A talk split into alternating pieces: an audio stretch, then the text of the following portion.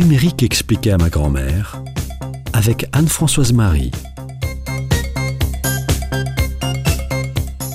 Il est devenu bien plus courant que le courrier postal. On en envoie pour un oui ou pour un non. J'ai nommé l'email, ou le mail, ou le courriel. Enfin bref, le message électronique.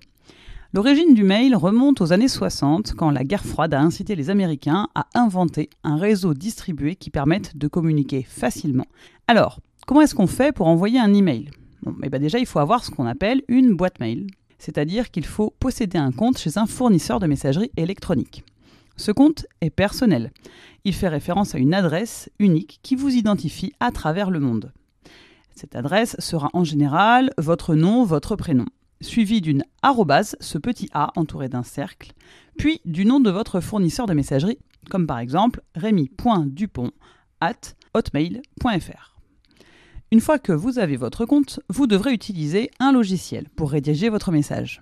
Il vous faudra l'installer sur votre ordinateur ou sur votre smartphone et indiquer au logiciel votre compte mail avec votre adresse et le mot de passe qui a été associé afin de certifier que c'est bien vous.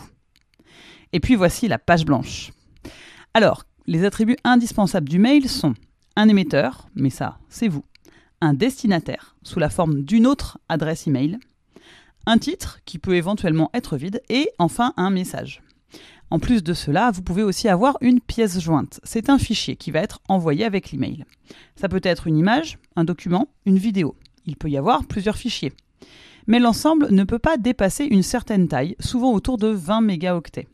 Ça, c'est le fournisseur de messagerie qui fixe la limite, dans le but de ne pas surcharger ses serveurs. Car le mail et ses pièces jointes vont rester sur les serveurs du fournisseur jusqu'à ce que les utilisateurs les suppriment de leur boîte mail. Plus il y a de mails et de pièces jointes, plus il y a donc besoin d'espace et de serveurs, qui sont des très gros ordinateurs, qui coûtent de l'argent et de l'énergie. Pensez donc de temps en temps à nettoyer vos mails, surtout ceux qui prennent de la place avec des grosses pièces jointes. On peut aussi envoyer un mail en même temps à plusieurs destinataires, parfois même à un très grand nombre de destinataires. Dans un mail, on a les destinataires principaux, ce qu'on saisit dans le champ A, et les destinataires secondaires, ce qu'on met dans le champ CC, c'est-à-dire carbone copie. On dit alors qu'ils sont en copie du mail. Il y a également la copie cachée, c'est le champ CCI, carbone copie invisible. Et on peut aussi spécifier le champ répondre à vers lequel les réponses seront envoyées. Attention, quand vous êtes destinataire d'un mail envoyé à un grand nombre de personnes, si vous voulez répondre à l'expéditeur, soyez bien vigilant de ne pas cliquer le bouton Répondre à tous, qui enverrait des réponses à tous ceux qui étaient en destinataire, et ça ne les concernerait peut-être pas. Donc quand vous êtes amené à envoyer un mail à un grand nombre de destinataires, pensez à les mettre en copie cachée. Vous éviterez ainsi les répondre à tous intempestifs qui polluent les boîtes mail.